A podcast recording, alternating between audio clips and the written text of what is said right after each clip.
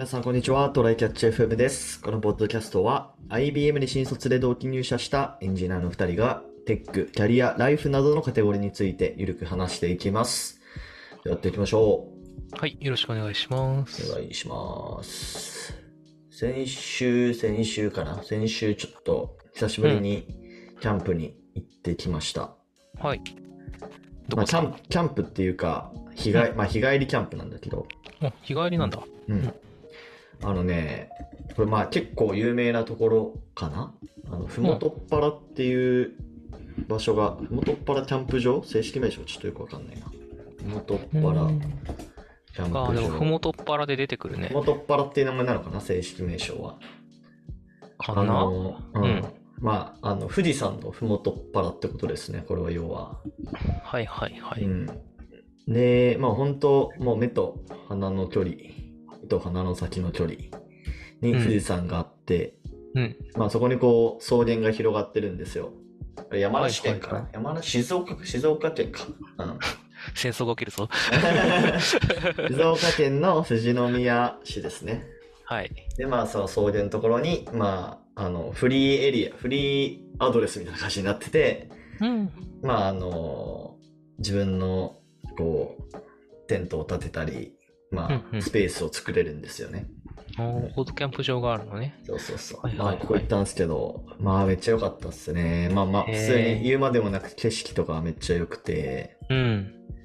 うん。まあ、都心からちょっと遠いかな。2時、1時間半から2時間くらいかな。車で。うん。まあ、山梨、静岡だとそのぐらいだよね。そうだね。まあ、あの、画像とか見てもらう、あの、ふもとっぱらキャンプ場って Google で検索してもらって、画像とか見てもらうとすぐわかると思うんですけど。そうだね。で、しかも今今ね、ちょっと夜だからあれなんだけど、うん。あの、こ公式ホームページに行くと、ふもとっぱらライブ画像っていうのがトップページにあって、ほう。あの、リアルタイム画像が見れる。えー、そう 今、今真っ暗だけど、あの、あ収録して本当だ22時なので、何も見えてないけど。ねうん多分昼間とかに見ると綺麗なんじゃないかな。そうそうそうそう。でもね、あのー結構人多かったね。あの、平日に行ったんだけあど、平日に行ったんだけど、まあまあ混んでた。結構、へえ。もう結構広大な草原なんだけど、結構隣との距離が近いくらい。へえ、すごいな。うん。それは、なまあレベルで。もうん。それだけ人気なんだな。平そうそうそうってことは。そう。で、ちょうどその、ふもとっぱらキャンプ場に行った週のアメトークがキャンプ芸人で、ふもとっぱらが紹介されてたね。すげえ、タイムリーじゃん。そうそうそうそう。で、あと、これちょっと気をつけた方がいいのが、うん。あの、まあ、プランで、あの、デイキャンプか泊まりかみたいな、こう、プラン選べるんですけど、はい。で、デイキャンプを選ぶと、うん。あのね、5時までにチェックアウトしないといけないんですよね。ああ、結構早いね。結構早くて、多分ね、あんまりこう、暗くなると、うん。この、あの、画像とか見てもらうとわかるけど、この、そのキャンプエリアに、車で乗り入れするんだよね。この草原のところを。あ、そうなんだ。そうそうそうそう。もう本当にもう最徐行で、こう、エリアを探すんだけど、自分のスペースを探すんだけど、多分5時以降になると暗くなって、車が結構危険になるから、車を動かしちゃダメですよみたいなルールがあって、なるほどう。ん。まあだから5時までにチェックアウトしてくださいねって言われて、それ知らなかったんだよ。で、あチェチェックインしたのがね、1時半くらいで、1時半くらいだったかな ?1 時か1時半くらいで、ちょっと急いだっていうのがあったんで、そうだね。夕ご飯にバーベキューできないね。昼食べて。そうそうそうそう昼と夜そう昼と夜がのこうあ合わせ合わせたその食事みたいな感じになってはいはいはい。うんまあでも普通に良かったっすようん。いいなうんまああとこの時期とかもうめっちゃ過ごしやすい気温だしそうだよね。暑くもなく寒くもなく。良かいいったっすねなキャンプ、キャンプも僕もやりたいけど、まあ多分来年だな。あそうなんだ 冬キャンは、冬キャンは厳しそうな気がする。まあ確かにねあの素人がそうかもそうかもうんまああとその後ね温泉入って帰りましたよあ、いいっすね。帰りめっちゃ眠かったけどな。温泉入った後だから。はい。まあ、あの、はいめっちゃいいキャンプ場なんで、気になる人ぜひ行ってみてはいかがでしょうかという雑談でした。はい。はーい。えーっと、本題が、えーっと、ちょっとこの間テレビを見てたら、うん。あの、出稼ぎ、海外に出稼ぎに行く日本人特集みたいなのやってたんですよ。何テレビか忘れたけどね。ほうほう。まあやっぱり今円安じゃないですか。うん。うん。だからやっぱ海外でね、給料もらった方が明らかにお給料もらえるということで、うん、まあもちろん、その、さ、海外に住んでたら、その物価の方も高いからさ、うん。っていうのはもちろんあるんだけど、まあ結局その、収入、例えば収入が2倍になって、支出も2倍になっても、貯金も2倍になるわけじゃない？貯金というかその余った分も、余って貯金できる可処分所得が増えるからそうそうが2倍になるから、まあ結果としては多分増えるんだよね、うん。お金が。うん日本円にこう変えると。そうだね。それで、えーっとまあ、そのいろんな職種の人とかがインタビューされてて、うん。まあそこでこうと、そのインタビューされてたら、まず美容師の人が、えーっと、まあ日本だとまだ結構、そのスタイリストというか、その、ペイペイの、こう、美容師の人？はい。うんが、まあ、そのオーストラリアで店開いて、それでもう年収1000、1100万とかって言ってたかな。おー。うん。って言って、まあ、給料2.5倍くらいになりましたみたいなこと言ってたね。なるほど。うん。そう。まあ、経営者だからとかはあるかもしれないけど、でも、まあ、そうだね。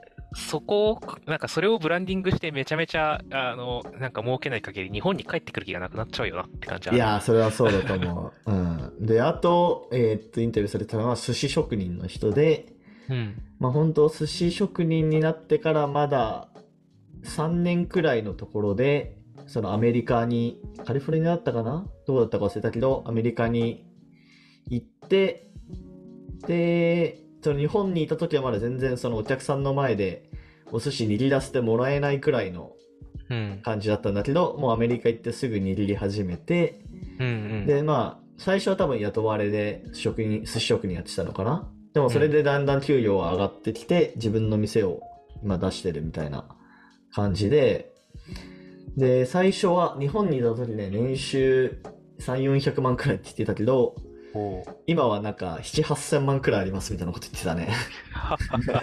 まあ、それは自分の店開いたから、経営者になったからっていうのがまあ結構あると思うけど、まあそれを差し引いても、まあね、そうだよね。まあ、大体寿司食いに来る人なんて、なんか結構金持ちだろうし、そうそうそうそそうある程度狙って年収上げれそうだよな、向こうだと特に。う。豊洲から、その、ネタを仕入れてやってますって言ってたね。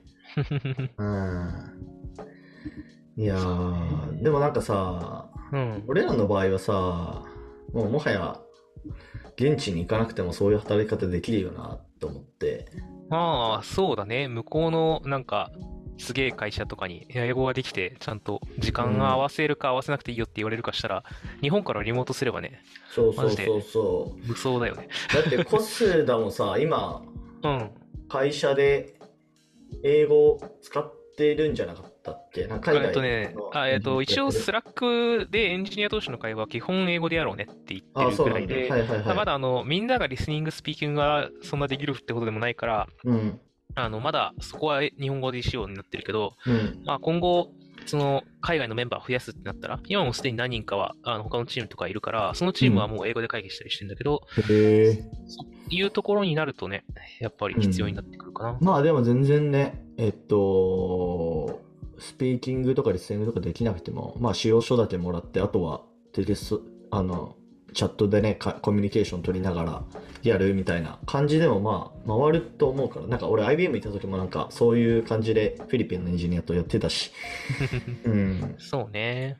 ってなったら、どうなんだろうね。多分今日本のエンジニアの、まあ中堅レベルの時給って、どれくらいだろう ?5000 円から7000円くらいだと思うから、うん。まあアメリカとかで仕事取ったら、1万5000円とかいくのかなわかんないけど。そうね。なんか向こうからしたらだいぶ安くて、こっちからしたらだいぶ高いっていうのを、向こうの中堅くらいの会社がやってる可能性は割とあって、うんうんうん。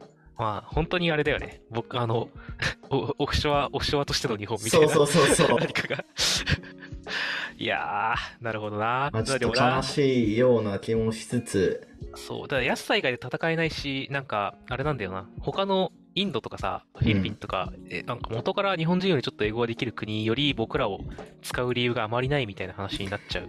まあね、ちゃんと、うん、ちゃんと責任持ってやるとか、そこら辺の話になっちゃうかな、わかんないけど。日本人はちゃんとやりそうみたいなイメージで勝てたらいいけど、みたいな。感じになるよな。そうだね。まあでも、安い国の一つとしてね、戦うっていうのは一つできるかもしれんな。あの、IT は、その、向こうに移住しなくてもできるっていう意うんうん味でね。うん。まあ、そうだね。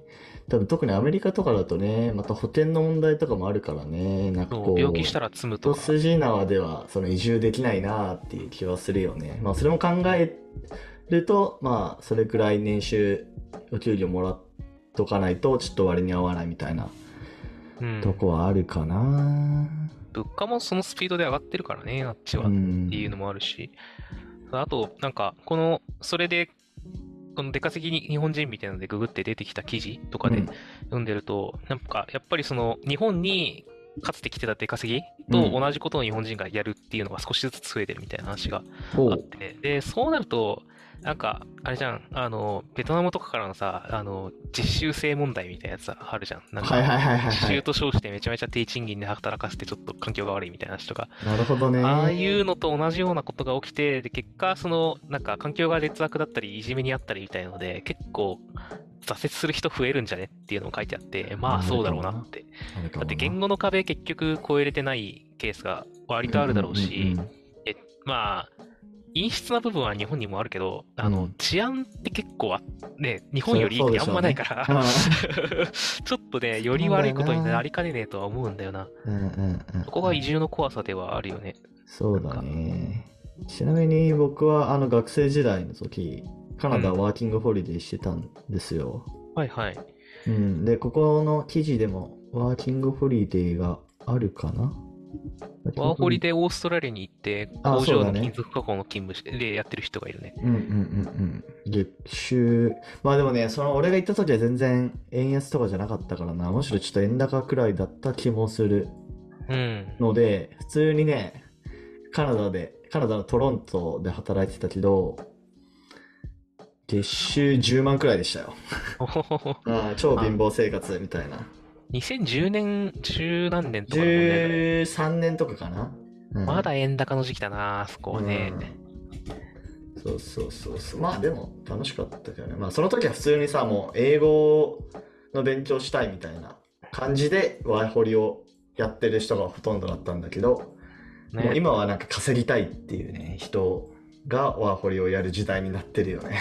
ねこれ金属加工の工場に行った人も、月収80万だからもう帰りたくない。プライベートの時間も日本と違ってあるって言われて。悲しまあかっ確かに。ね、確かにね。残業ないっていうのもあるのか、アメリカ、オーストラリアとかだと。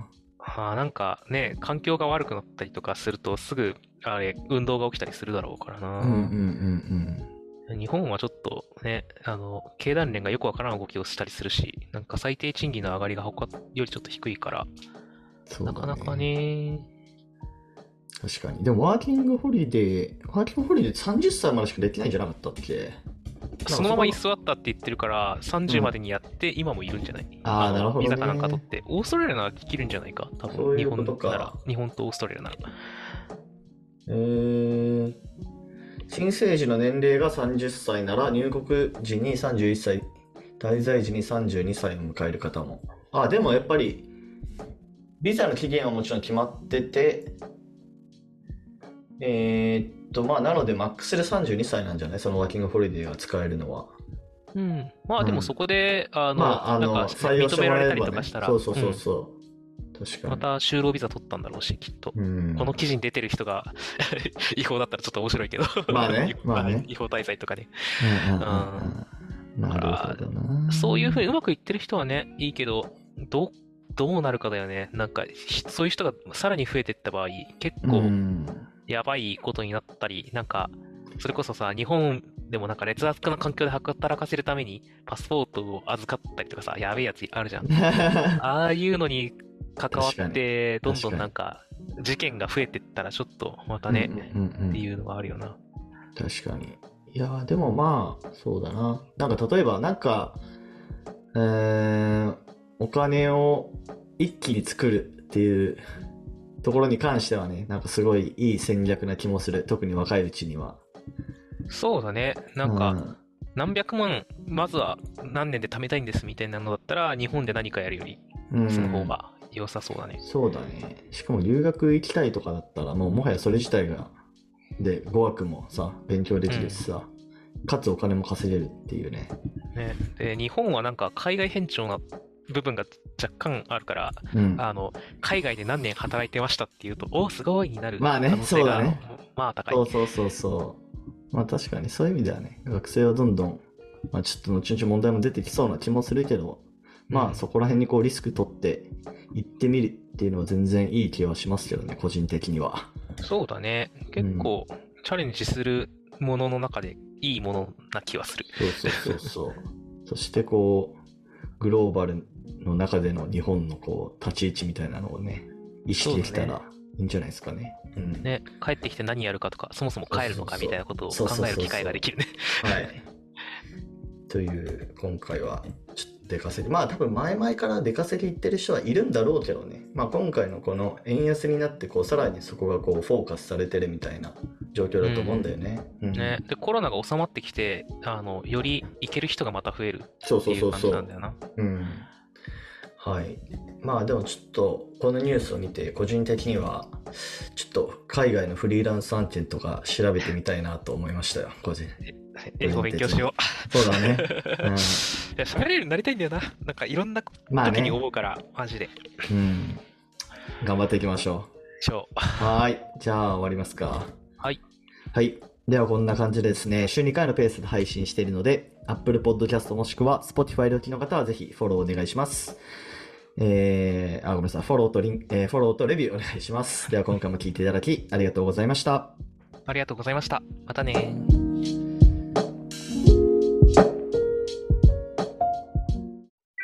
And now, a short commercial break. 現在エンジニアの採用にお困りではないですか？候補者とのマッチ率を高めたい、辞退率を下げたいという課題がある場合、ポッドキャストの活用がおすすめです。音声だからこそ伝えられる深い情報で候補者の興味関心を高めることができます。株式会社ピトパでは企業の採用広報に役立つポッドキャスト作りをサポートしています。気になる方はカタカナでピトパと検索し、X またはホームページのお問い合わせよりご連絡ください。